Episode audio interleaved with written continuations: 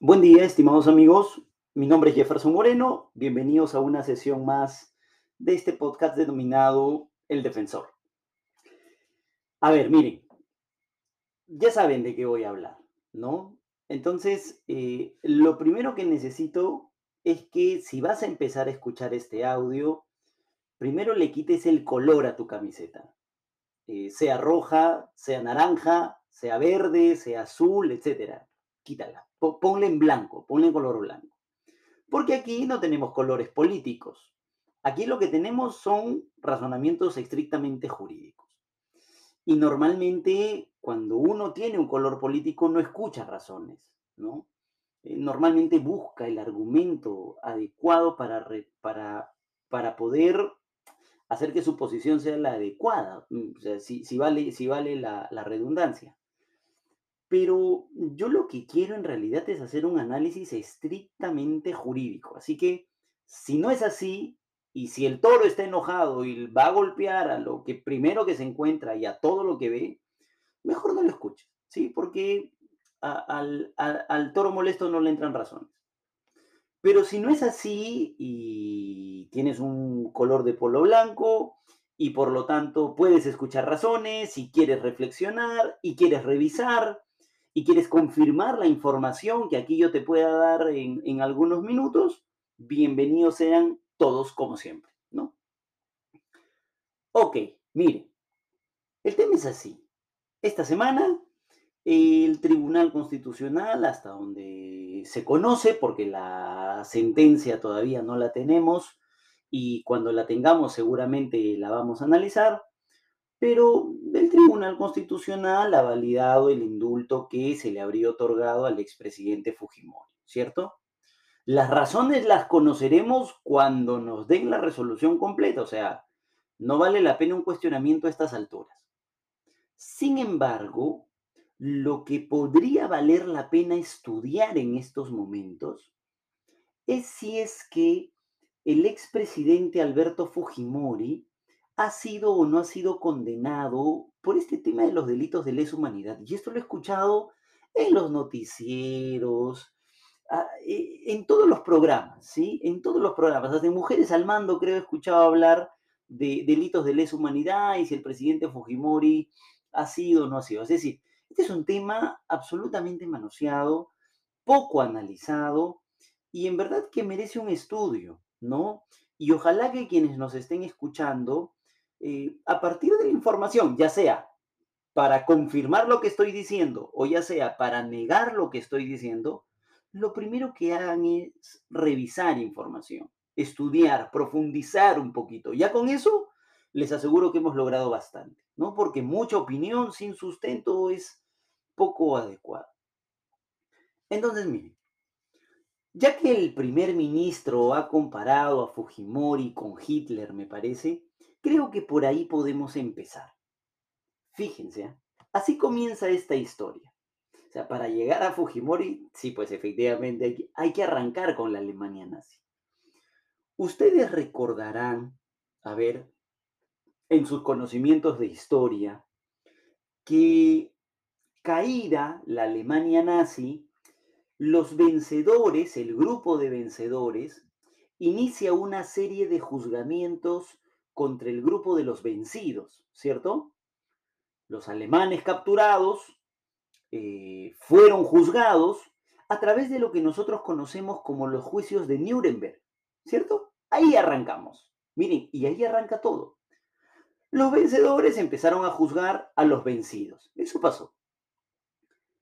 Pero tenían varios problemas. Tenían muchísimos problemas. El primer problema era eh, quién los iba a juzgar. Y lastimosamente quien los terminó juzgando fueron los propios vencedores, es decir, los vencedores designaron un juez cada uno y empezaron a juzgar a los vencidos, lo que ya de por sí era un problema, criticable al menos. Pero bueno, superable, porque finalmente todos pueden reclamar el derecho al juez natural, porque si tú has cometido un delito, eh, la ley debe haber previsto un juez para que tú seas juzgado por la comisión de ese delito y por ese juez preestablecido por la ley. Ese es el derecho o garantía al juez natural, ¿cierto? Pero obviamente los vencidos, los alemanes, los nazis, no tuvieron el respeto a esa garantía. Obviamente la situación por ahí que lo ameritaba, ¿no?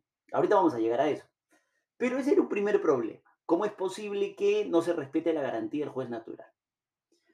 Y otro de los problemas que tenían era, oye, ¿y por qué delito los vamos a juzgar? Porque en el derecho penal, y como tú ibas a juzgarlos penalmente, los delitos, por principio de legalidad, tienen que estar previamente establecidos en la ley y solo así tú puedes juzgar a alguien, ¿cierto? Entonces tenías un gran problema, porque tú querías juzgarlos por los genocidios que, estas personas habían cometido y obviamente ese tipo penal no lo tenías regulado. Tenías un gravísimo problema que enfrentar. Y obviamente tenías otros problemas que enfrentar, como que eh, no vienen al caso ahora, pero por ejemplo, muchos de los nazis, los guardias del muro, sostenían que ellos no han eh, cometido delito alguno, sino que lo único que han hecho es respetar la ley porque la ley prácticamente establecía que judío que veías, judío que matabas. Si alguien cruzaba el muro, pues lo terminabas matando, ¿no? Entonces, una de las defensas era yo he cumplido la ley. Y si la ley es así, pues ese no es un problema mío, es un problema de la ley. Ante estos dos últimos problemas, surgen algunas posiciones muy interesantes. Fíjense, esto es importantísimo para llegar a nuestra actualidad. Y, el primer ministro, estoy absolutamente seguro, sin esta intención, eh, hace un análisis, una comparación adecuada, no porque las personas se parezcan, sino porque jurídicamente de ahí viene el problema. Fíjense. Entonces surgen a partir de, estos inconvenientes de no saber cómo los vas a juzgar por el respeto al principio de legalidad. Tú tendrías que juzgarlos por delitos previamente establecidos, pero eso obviamente haría que eh, las sanciones no sean las sanciones que se esperaban para este tipo de personas, para este tipo de genocidas, y por lo tanto generabas una situación inclusive de impunidad o de penas, eh, de penas no muy severas, ¿no? Y eso no se podía aceptar, dadas las circunstancias, dadas los hechos y dada toda la masacre que estos desgraciados, si corresponde el término, habían cometido. Entonces, la solución fue más filosófica. Y la solución filosófica dijo, pues muy sencillo. En realidad, Radbruch, por ejemplo, sostenía que lo que en aquel momento fue legislado era parte de lo que él denominaba el no derecho. Es decir, aunque esté en la ley, tú sabes que el derecho natural, la costumbre del derecho, no te permite matar personas de esa manera. Entonces surge esta concepción del no derecho. No me puedes decir que tu defensa es el cumplimiento de la ley, porque finalmente eh, el derecho natural, y es lo que nosotros conocemos actualmente como el jus cogens, ¿sí? la costumbre jurídica, no te permite hacer ese tipo de situaciones. Jamás la ley te va a habilitar el hecho de matar personas porque simplemente cruzan un muro, porque simplemente tienen una nacionalidad. Eso no puede ser. El Jus Cogen nunca te lo va a permitir. Aunque la ley en aquel momento te diga que sí, el Jus Cogen te dice que no. Entonces, recurrieron a esta figura para terminar condenando a estas personas por tipos penales que ni siquiera estaban previamente establecidos, sino que fueron creados necesariamente para la condena y para saltarnos el argumento de que eh, ellos terminaron cumpliendo la ley porque efectivamente la ley así lo establece. Como todos bien saben, los juicios de, de Nuremberg terminaron en condenas, muchos de los condenados, inclusive a pena de muerte, antes decidieron suicidarse, etc. Es una cuestión de historia, pero todos estos juicios terminaron en un sistema que nosotros tenemos actualmente que es el sistema de la Corte Penal Internacional. Y todos estos problemas que antes no habíamos visualizado que podían pasar, los terminamos plasmando en un documento y ese documento fue el Estatuto de Roma.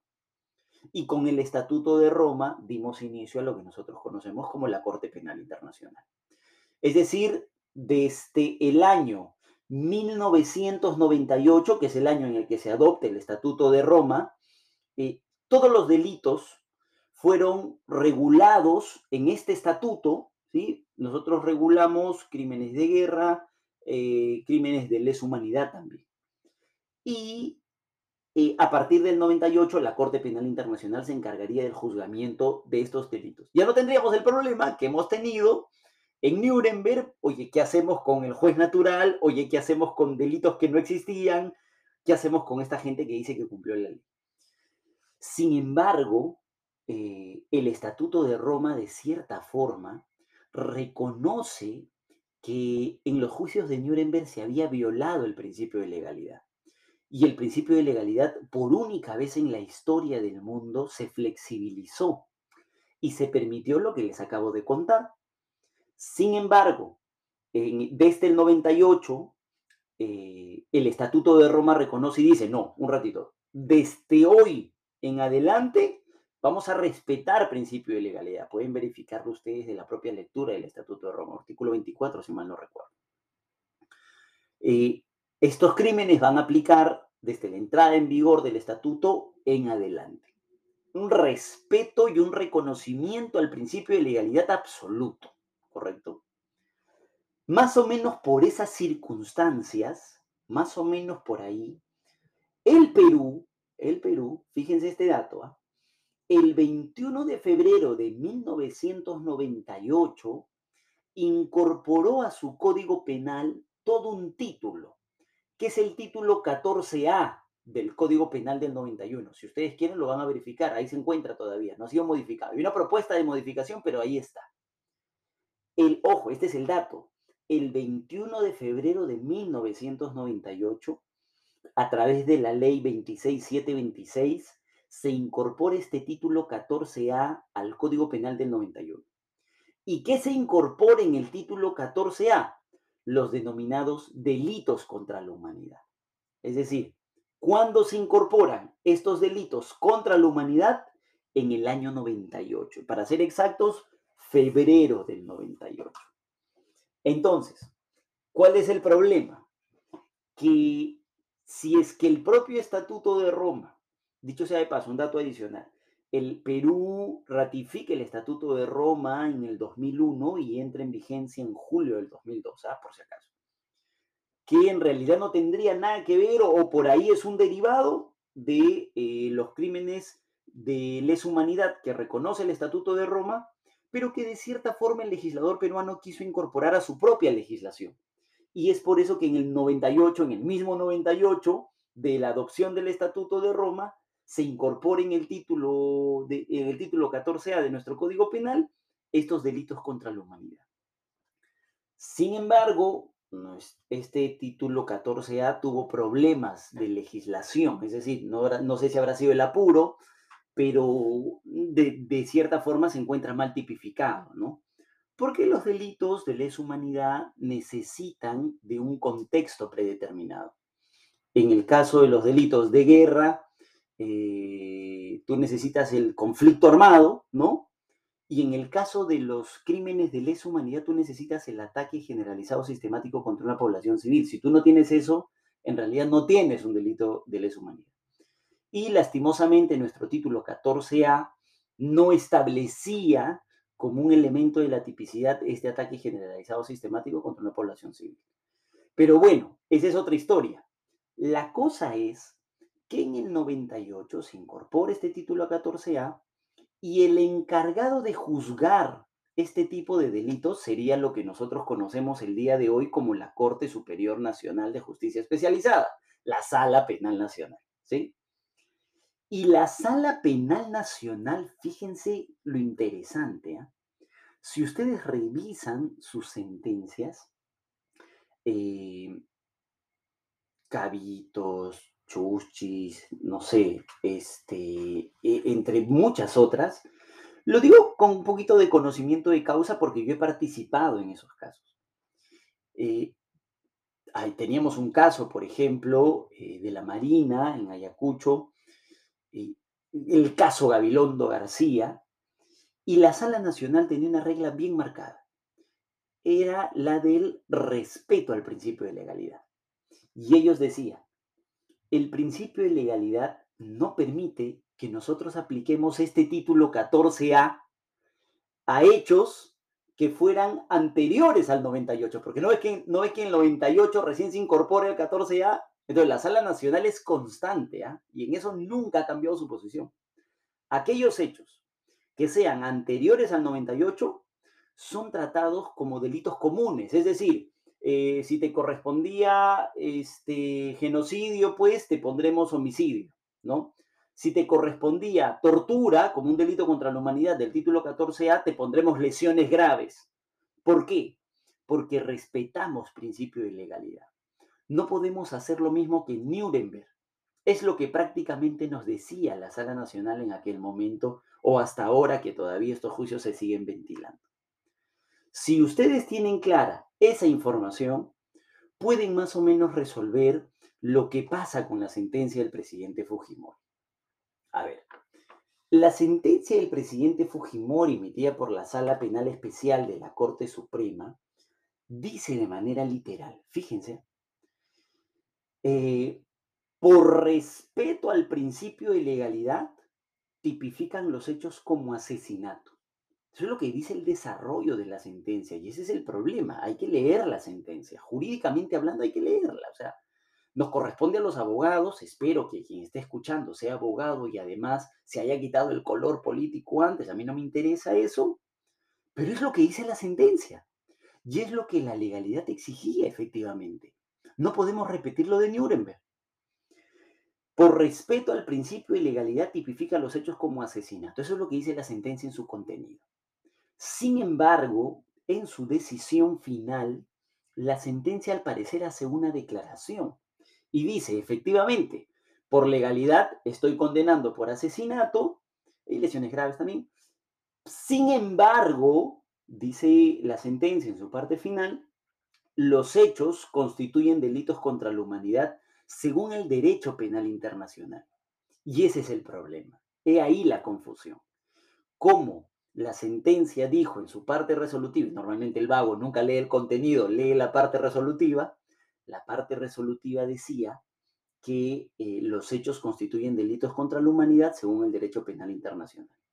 Y según el derecho penal internacional, como, como acabamos de conversar, tendríamos que remitirnos al Estatuto de Roma, tendríamos que remitirnos a su adopción en el año 98 y tendríamos que remitirnos a que el propio Estatuto de Roma establecía que se debía respetar el principio de legalidad, que ya no podíamos tratar a estos hechos eh, como delitos de lesa humanidad si es que no era a partir de ese momento en adelante, ¿no? E inclusive les doy un dato adicional. Entonces, para terminar esto, en el caso del presidente Fujimori, en el contenido de la sentencia se señala que por respeto al principio de legalidad los hechos eran tipificados como asesinato, pero en la parte final se declaraba que los hechos constituían delitos contra la humanidad, según el derecho penal internacional, aunque ellos estaban condenando por delitos comunes, ¿no? Ahora, eh, en el caso del grupo Colina, cierro con este dato, la primera sala penal especial de la Corte Superior de Justicia de Lima, en la sentencia que emite el 1 de octubre del 2010, califica los hechos, por ejemplo, Barrios Altos, desaparecidos del Santa, caso Pedro Yauri, los califica como homicidio calificado, por respeto al principio de legalidad también, porque los hechos eran posteriores al 98. Sin embargo, intenta hacer la misma declaratoria, esta de, igualito que en el caso Fujimori, dice, eh, lesa humanidad no es un tipo penal, dice en el caso del Grupo Colina, sino es un caso de violación de derechos humanos, según el derecho penal internacional, ¿no? Contra esta decisión del Grupo Colina se interpusieron eh, recurso de nulidad que fue resuelto por la Sala Penal Permanente de la Corte Suprema a través de sentencia de revisión del 20 de julio del 2012, y uno de los agravios que se presentaban de parte de los condenados era que habían aplicado retroactivamente el Estatuto de Roma. ¿Por qué? O el Estatuto de la Corte Penal Internacional. ¿Por qué? Porque habían dicho que eh, constituía eh, delitos de lesa humanidad o graves violaciones a los derechos humanos. Y la Corte Suprema declara infundadas las nulidades diciendo que, eh, improcedentes las nulidades en realidad, diciendo que nunca se ha aplicado retroactivamente el Estatuto Penal, el Estatuto de Roma. ¿Por qué? Porque eh, en realidad eh, habían sido condenados por homicidio calificado y no, como manda el Estatuto de Roma, genocidio, tortura, delitos de lesa humanidad. Entonces, si ustedes revisan el contenido, las sentencias respetan el principio de legalidad, sin embargo, hacen una declaratoria final de que constituirían, según el derecho penal internacional y según el Estatuto de Roma, si fuera aplicable, es lo que debemos entender, delitos de lesa humanidad. Sí debo decir algo. Eh, también deben tener en consideración lo mismo que dije al inicio que pasó en, Nuremberg. Eh, el jus cogen, la costumbre jurídica, puede permitirnos quizá esos calificativos, ¿no? Sin embargo, recuerden que el uso del jus cogen, el uso del no derecho, permitidos en Nuremberg para superar los problemas del juzgamiento de los alemanes vencidos, solo se permitió una vez. Y posterior a ella, eh, el mundo entero reconoció que el principio de legalidad debía respetarse. Y eso se hizo. Por eso es que tenemos el Estatuto de Roma. Por eso es que el Estatuto de Roma establece el respeto al principio de legalidad. Entonces, a partir de ahí, espero que esta información, primero, les sea productiva y segundo, espero que a partir de lo que acabo de explicar, hagan una de dos cosas. O confirmen lo que les estoy diciendo, porque puedo engañarlos, o encuentren argumentación diferente para rebatir. Pero lo que no hagan es gritar, ¿sí? El toro enojado golpea lo primero que ve, no le interesan las razones. Y ustedes, estoy absolutamente seguro, son personas formadas en derecho o en formación en derecho a las que les interesa seguramente las razones jurídicas y no los colores políticos. Perfecto, eso vamos a dejarlo fuera de este podcast. Bien amigos, ya nos estamos viendo cuando el Tribunal Constitucional, esperemos, publique eh, la sentencia en su totalidad.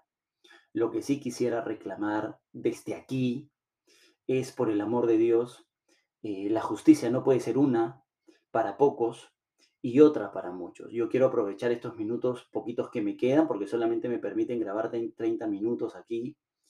Eh, mientras más gente comparta, más, más minutos me permitirán, pero por ahora me permiten solo 30 minutos. Y solo quiero cerrar con esto.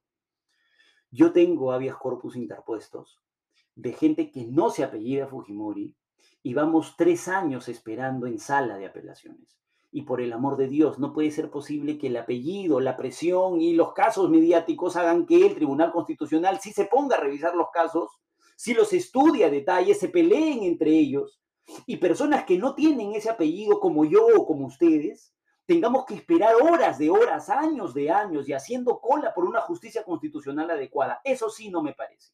¿sí?